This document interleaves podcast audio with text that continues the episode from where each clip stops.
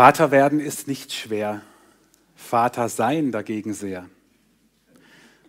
Dieses alte Sprichwort bewahrheitet sich immer wieder in meinem Leben.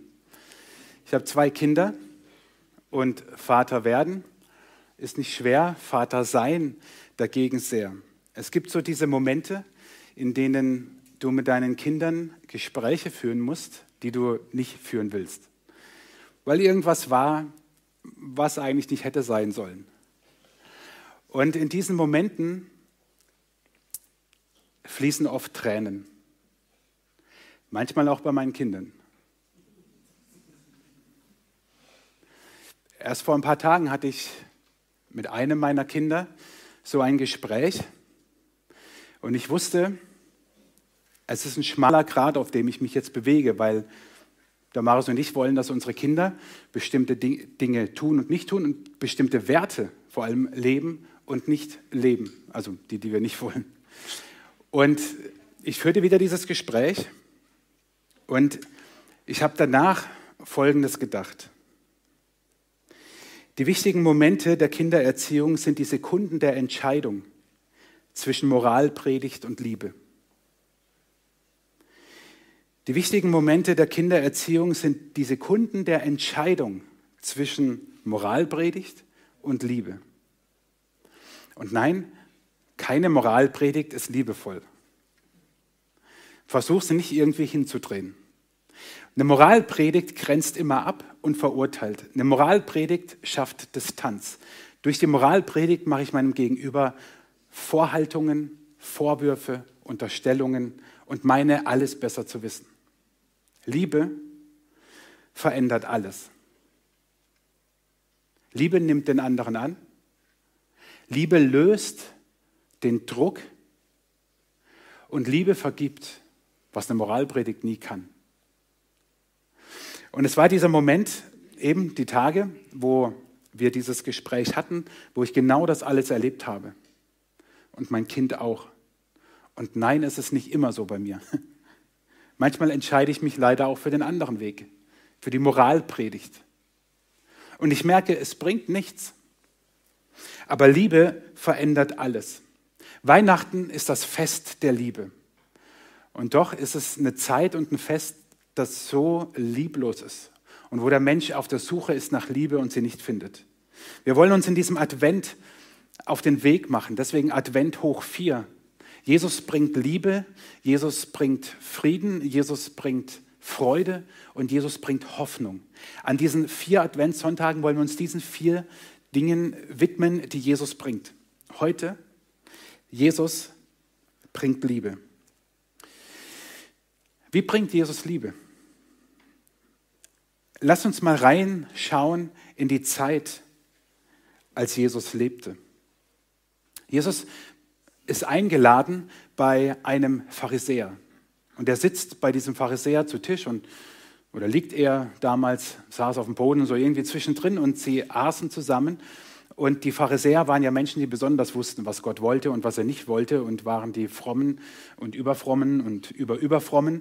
Und Jesus war bei diesem Mann zu Hause, da betrat eine Prostituierte das Haus und sie fing an zu weinen als ob die Gegenwart Jesu sie einfach nur überrollte und sie begann zu weinen. Sie, die Tränen flossen auf die Füße von Jesus. Sie trocknete mit ihren Haaren die Füße Jesu ab. In der damaligen Kultur ein Affront. Ich meine, heute wäre das auch nicht anders. Überleg mal, eine Prostituierte kommt zu dir nach Hause und weint und deine Füße, also du bist barfuß, warum auch immer, spielt ja keine Rolle, werden nass und dann beginnt sie auch noch mit ihren Haaren deine Füße zu trocknen. Was würdest du tun? Aber damit nicht zu Ende, sondern sie beginnt mit einem wohlriechenden Öl Jesu Füße zu salben.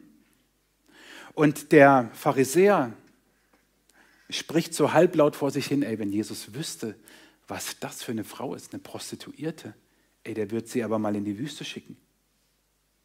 Tja, und dann der Moment, was macht Jesus? Moralpredigt? Er fragt den Pharisäer und sagt, Hör mal her, du Vollpfosten. Also das hat er nicht gesagt. Aber er hat ihn gefragt.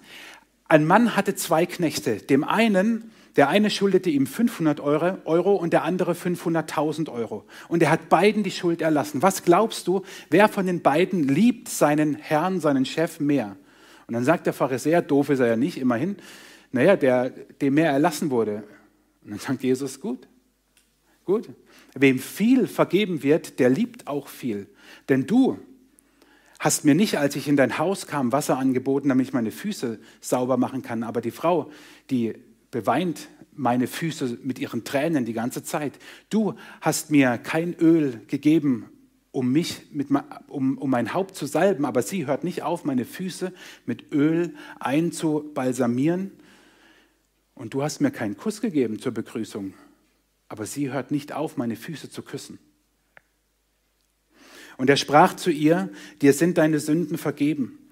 Da fingen die an, die mit zu Tisch saßen und sprachen bei sich selbst, wer ist dieser, der auch die Sünden vergibt? Er aber sprach zu der Frau, dein Glaube hat dir geholfen. Geh hin in Frieden. Jesus hat sich auch dafür entschieden, für Liebe statt Moralpredigt. Er nimmt diese Frau einfach an, so wie sie ist und weiß, was sie braucht. Ich denke, bei der Frage, wie Jesus Liebe brachte, auch an Zachäus. Der kleine Zöllner, ich kann ihn gut verstehen, ich habe auch so kurze Beine, der weiß, Jesus kommt in die Stadt und er will Jesus unbedingt sehen, ist viel zu klein und klettert auf den Baum. War ja verhasst im Ort, weil er mit den Römern eine Sache machte und den Menschen viel mehr Geld abknöpfte, als er eigentlich sollte. Also mochte ihn kein Mensch. Ein Moff, ein Mensch ohne Freunde. Und unsere Jugendlichen heute, ich weiß gar nicht, ob man noch Opfer sagt, aber ich finde dieses Wort ziemlich schlimm, aber so werden Menschen auch noch zumindest vor ein paar Jahren genannt von unseren Jugendlichen, du Opfer. So einer war Zachäus. Und er kletterte auf den Baum und wartete, bis Jesus kam.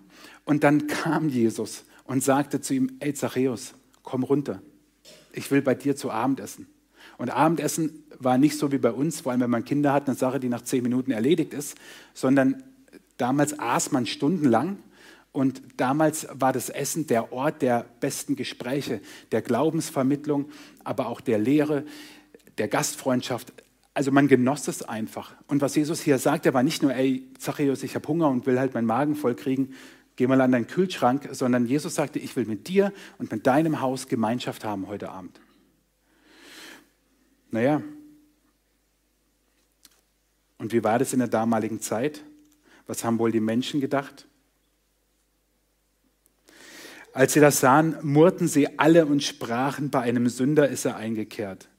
Zachäus aber trat vor den Herrn und sprach, siehe, die Hälfte von meinem Besitz gebe ich den Armen und wenn ich jemandem, jemanden betrogen habe, so gebe ich vierfach zurück. Jesus aber sprach zu ihm, heute ist diesem Haus Heil widerfahren, denn auch er ist Abrahams Sohn. Denn der Menschensohn ist gekommen, zu suchen und selig zu machen, was verloren ist. Die Menschen murren und Jesus, er macht wieder genau das Gleiche. Er liebt Zachäus einfach. Er liebt ihn einfach. Er nimmt ihn an, ohne ihm auch nur eine Vorhaltung zu machen, was wir heute machen würden.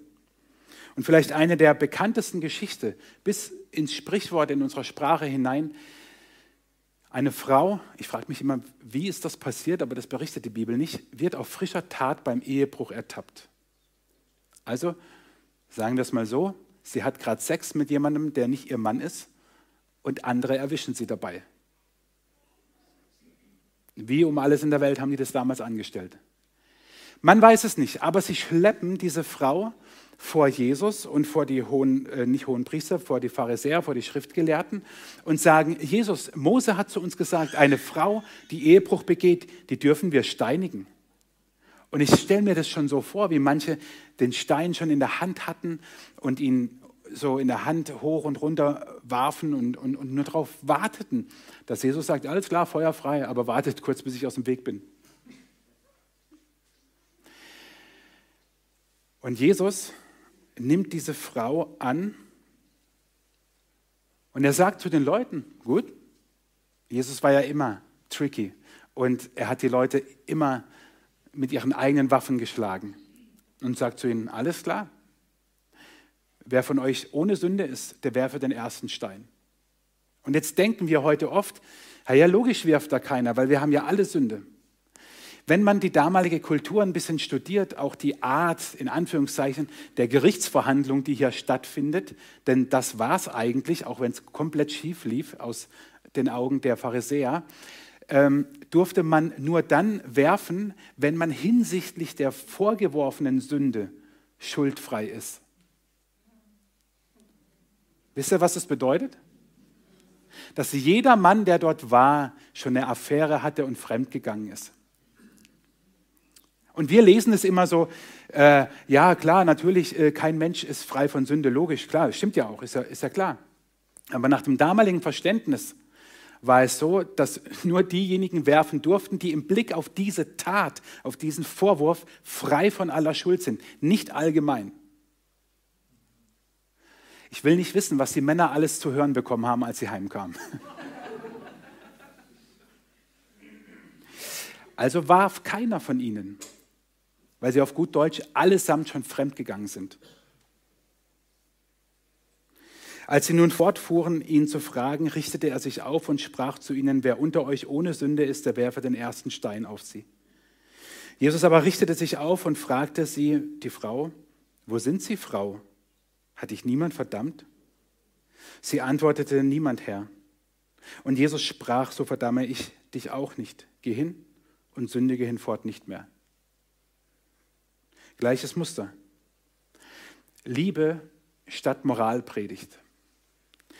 Diese drei Personen, die Prostituierte, die zu Jesus kam, der Zöllner Zachäus und die Frau, die beim Ehebruch erwischt wurde.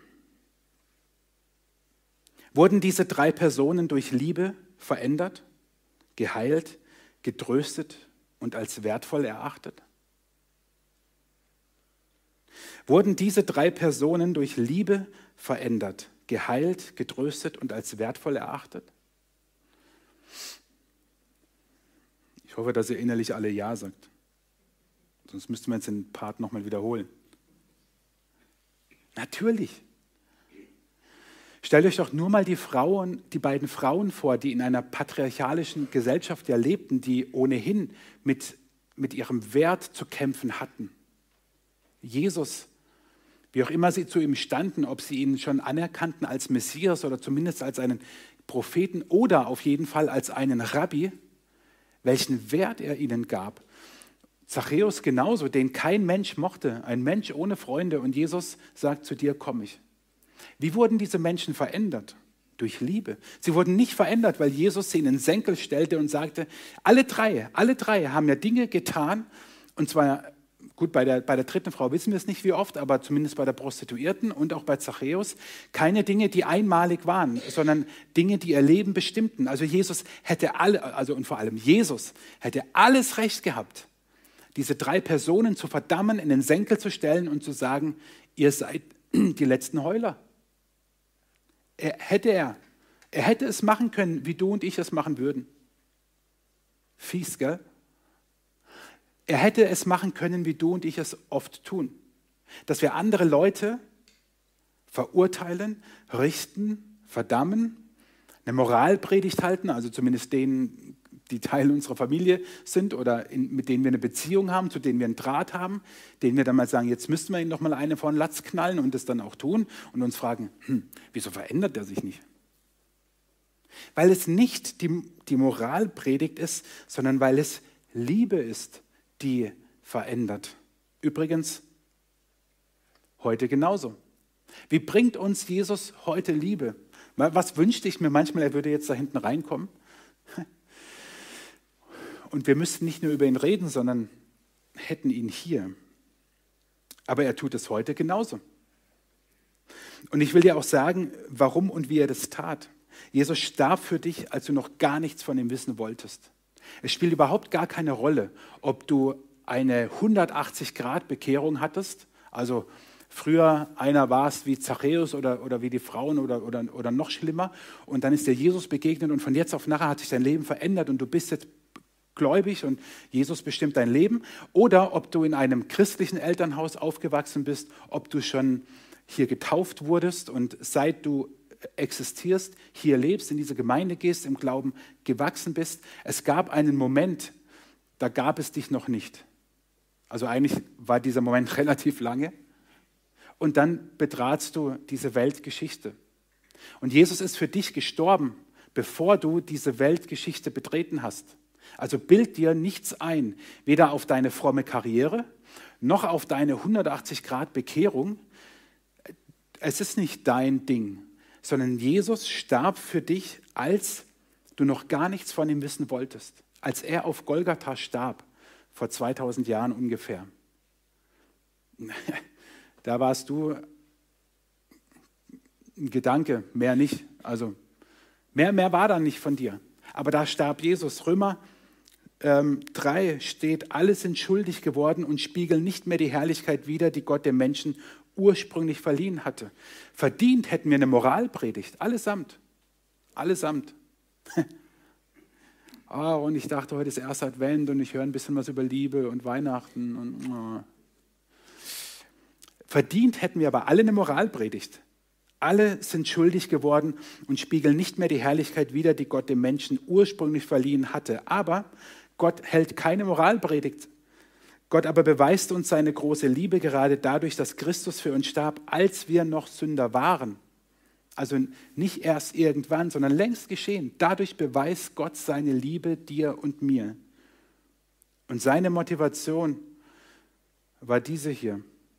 Gott hat die Menschen so sehr geliebt, dass er seinen einzigen Sohn für sie hergab. Jeder, der an ihn glaubt, wird nicht zugrunde gehen, sondern das ewige Leben haben. Jede Zunge wird dich bekennen. Als Gott haben wir vorhin gesungen. Doch der größte Schatz bleibt für die bestehen, die jetzt schon mit dir gehen. Das ist Philippa 2, wo steht, dass Gott Jesus den Namen über alle Namen gegeben hat. Und eines Tages, wenn Jesus wiederkommt, Advent heißt ja nicht nur, wir bereiten uns auf Weihnachten vor und tun dann am 24. Dezember ganz überrascht, Jesus ist geboren. Also zumindest, wenn du jetzt schon ein bisschen Christ bist oder so. Advent heißt immer auch, wir richten den Blick in die Zukunft, auf die Ewigkeit. Jesus wird wiederkommen. Das haben wir in unserer letzten Reihe mit dem Glaubensbekenntnis immer mal wieder angesprochen.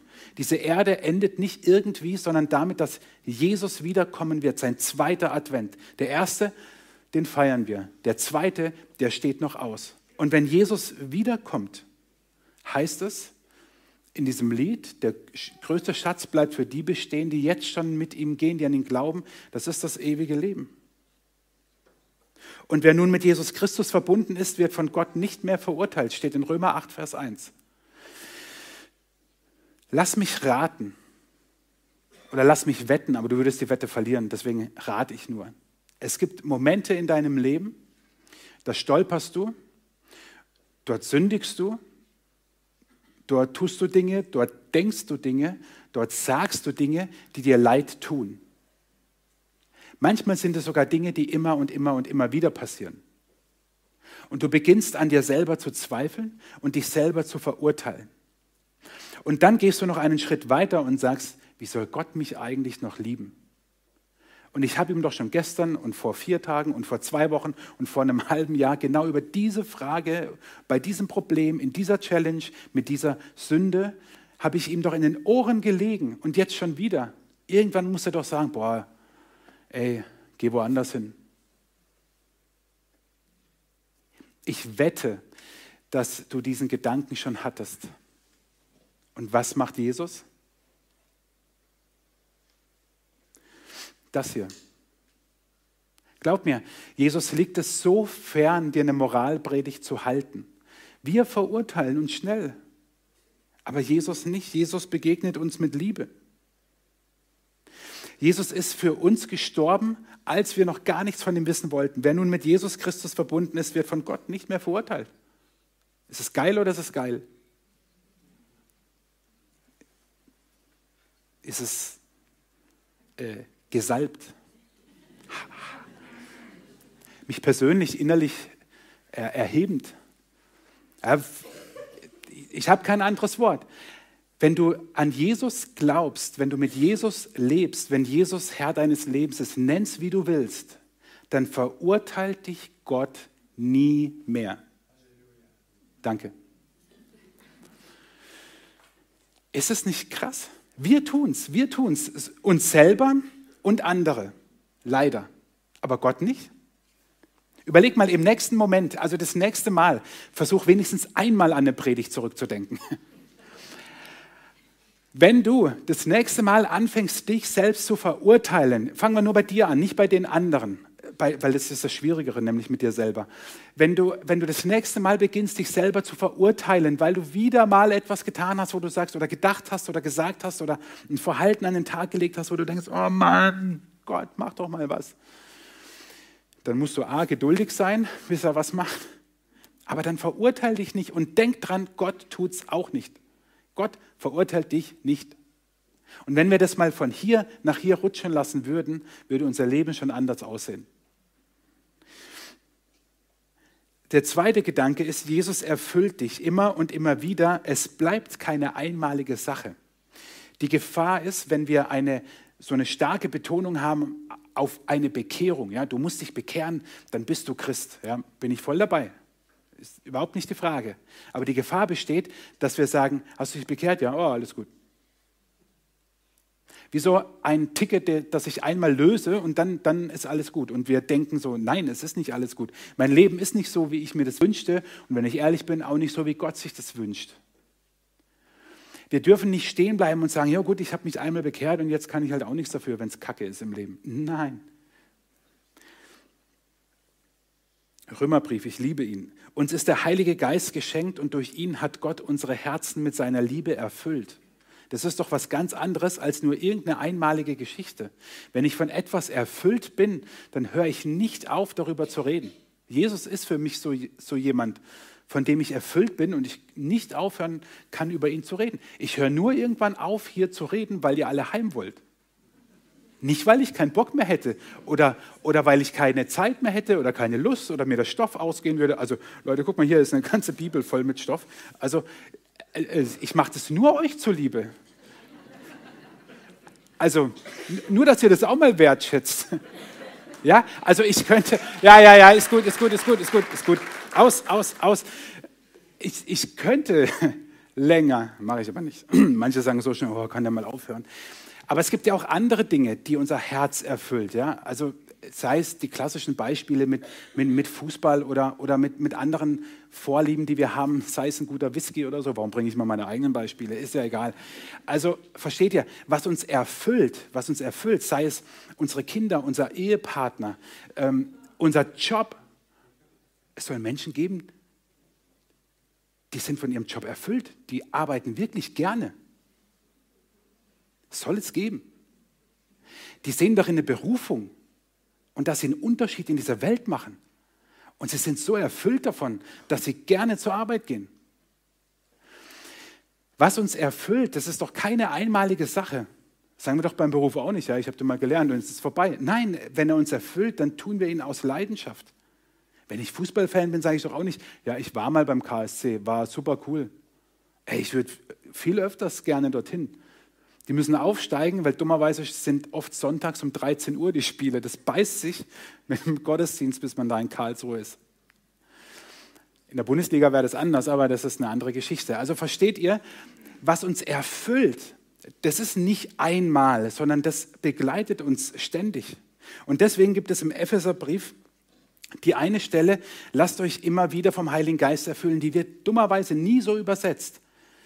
Aber aus der griechischen Sprache, ich gehe nicht in die Tiefe, keine Sorge, gibt es verschiedene Formen. Und diese Form heißt, dass es etwas ist, was kontinuierlich stattfinden soll. Paulus ruft uns nicht nur auf, uns einmal erfüllen zu lassen mit dem Heiligen Geist, sondern immer und immer und immer wieder soll er uns erfüllen. Und jetzt könnte ich, und vielleicht denkst du daran, mit diesen ganz klassischen Beispielen kommen, wie lasse ich mich vom Heiligen Geist erfüllen? Nun, indem ich in der Bibel lese, indem ich bete, indem ich in Gottesdienst gehe, indem ich mit anderen Christen zusammen bin, indem ich in der Gemeinde bin, gute, keine Ahnung, gute geistliche Literatur lese, Podcast höre und, und, und. Das ist alles gut, das ist alles gut, das ist alles gut. Macht es unbedingt. Aber weißt du, was das größte Problem bei der Sache ist? Du selber. Und zwar nicht nur du selber, sondern dein Denken über dich und Gott.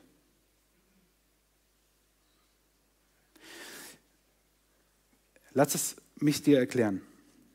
Wenn man nachschaut, was Liebe ist, dann bekommt man eine ganz einfache Definition eine starke positive Beachtung und Zuneigung. Wenn du also deinem Ehepartner das nächste Mal sagen willst, Schatz, ich liebe dich, dann sag ihm einfach, Schatz, ich empfinde eine starke positive Beachtung und Zuneigung für dich. So beim Glas Wein, Kerzenschein. Schatz, ich empfinde eine ganz. Ja, das ist ähnlich wie das Problem eines intellektuellen Paares, wo der eine zum anderen sagt, sollen wir mal wieder ausgehen und der andere fragt, wovon? Ah, der, der braucht manchmal ein bisschen, der braucht manchmal ein bisschen. Ah, jetzt zündet er bei manchen. So. Kein Mensch fände das romantisch. Ich könnte ja mal einen Selbstversuch machen bei uns zu Hause und euch nächste Woche davon berichten. Wenn ich zu der Mare sage, ach Schatz, ich empfinde eine so starke positive Beachtung und Zuneigung für dich. Und wisst ihr was? Genau danach lechzt unsere Seele und unser Herz. Denn dahinter stehen die Fragen, Darf ich sein, wie ich bin?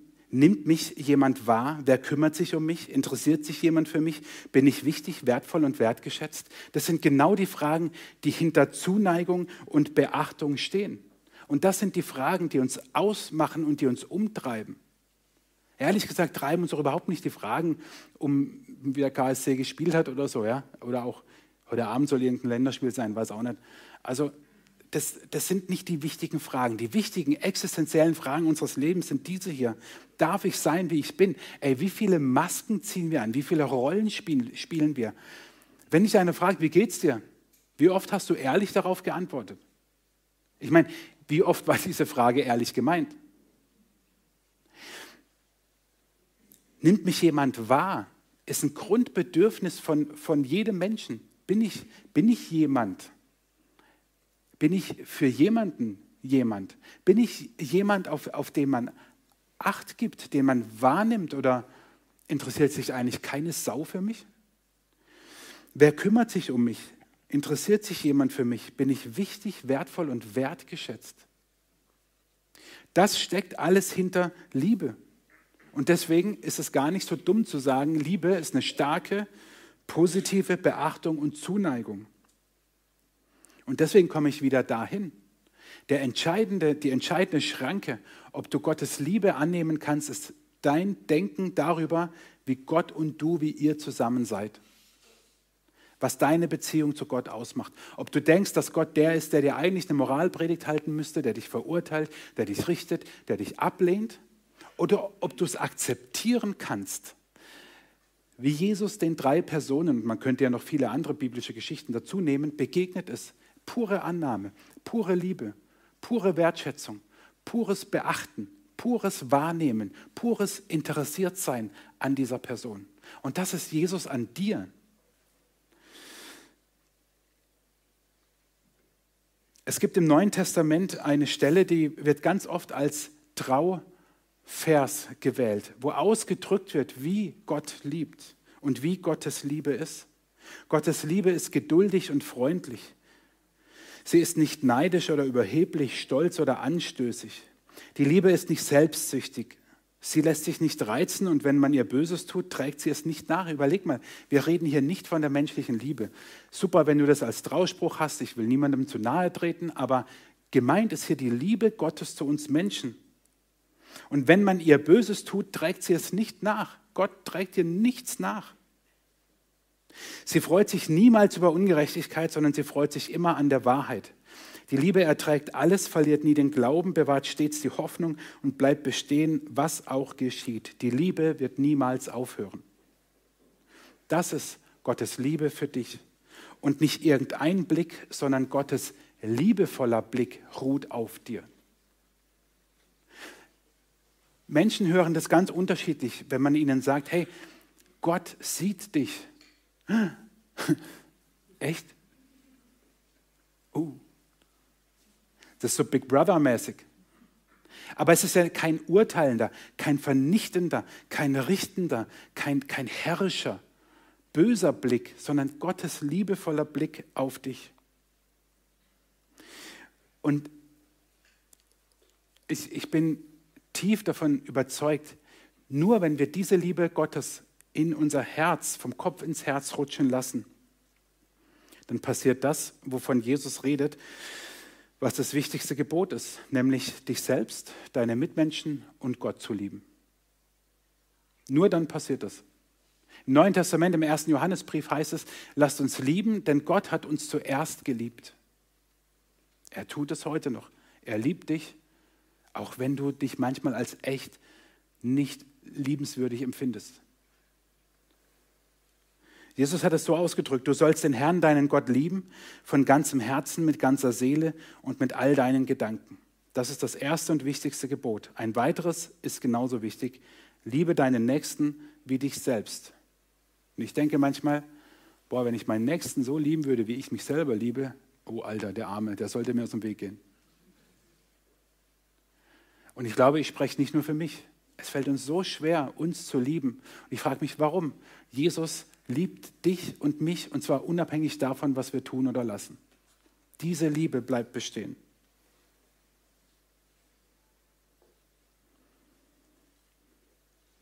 Die wichtigen Momente der Kindererziehung sind die Sekunden der Entscheidung zwischen Moralpredigt und Liebe. Der wichtigste Augenblick Gottes in deinem Leben ist die Entscheidung für Liebe statt Moralpredigt. Das ist der wichtigste Augenblick in deinem Leben. Und dieser Augenblick währt dein ganzes Leben lang. Das ist nämlich nicht nur ein Moment, nicht nur ein Augenblick, sondern im wahrsten Sinne der Blick aus Gottes Augen auf dich. Der ist Liebe und keine Moralpredigt. Machen kann es niemand. Aber ich gebe dir am Ende dieser Predigt drei Möglichkeiten, auf das, was du gehört hast, zu reagieren. Die erste Möglichkeit darauf zu reagieren ist, dich für Jesus zu entscheiden. Deswegen das Symbol von Golgatha. Als Jesus starb, wie, wie ich es vorhin gelesen habe, Römer 5, Vers 8, er starb für dich, als du noch gar nichts von ihm wissen wolltest. Entscheide dich für Jesus. Entscheide dich für ihn. Und ich habe diese Woche eine wirklich inspirierende Begegnung gehabt und da hatten wir es auch davon und es ging um die Entscheidung und es ist doch wichtig, dass wir uns eben nicht einmal für Jesus entscheiden, sondern heute. Heute für Jesus entscheiden. Auch wenn du sagst, habe ich doch längst gemacht. Ja und? Lebst du es auch? Also entscheide dich heute für Jesus. Egal, was deine christliche Biografie sozusagen ist. Entscheide dich heute für Jesus, für seine Liebe und unter seinem Blick leben zu wollen. Eine zweite Möglichkeit ist, dass du sagst, ich will mich erfüllen lassen. Und das bedeutet, meinen Blick auf Gott zu ändern, diese Beziehung Gott und ich zu ändern. Versuch es zumindest. Versuch es anzunehmen, dass Gott dich nicht verurteilend anschaut, nicht mit der Moralpredigt daherkommt, sondern mit Liebe. Versuch deine Beziehung, wie du sie empfindest zwischen dir und Gott, so zu klären, wenn da Klärungsbedarf ist, dass du Gottes liebevollen Blick wahrnimmst. Und wenn du sagst, ey, alles für mich nichts, ich bin voll durch und voll heilig, dann gib Liebe weiter dann überleg mal, wer, wer in dieser Adventszeit für dich jemand ist, wo du weißt, diese Person braucht Liebe. Dann sei jemand, der an Jesus statt diese Liebe weitergibt. Bitte Gott, dass er dir zeigt, wie, frag ihn, den Herrn aller Kreativität, wie du kreativ werden sollst. Das wird er dir dann schon sagen. Aber wenn du sagst, das eine und das zweite, das ist für mich geklärt, dann gib diese Liebe weiter. Ich habe euch vorhin erzählt von den Momenten des Vaterseins und manche Väter können das vielleicht nachvollziehen. Und ich erlebe es immer wieder, nur dummerweise bin ich halt ein Mensch und, und mache dann nicht immer das Richtige.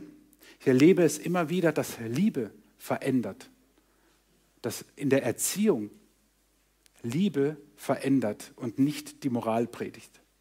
Liebe verändert alles. Deswegen nimm dir, Gedank, nimm, nimm dir Zeit bei dem nächsten Lied, das wir singen, was manchen vielleicht noch gar nicht so bekannt ist, ist ein modernes Weihnachtslied. Sing gerne mit, wenn du es kennst, oder nimm dir Zeit, darüber nachzudenken, dich heute, heute für Jesus zu entscheiden, deine, dein Denken über Gott und dich zu klären oder zu sagen, okay Gott, zeig mir jemanden, dem ich in den nächsten Tagen in der Adventszeit ganz besonders mit Liebe begegnen kann.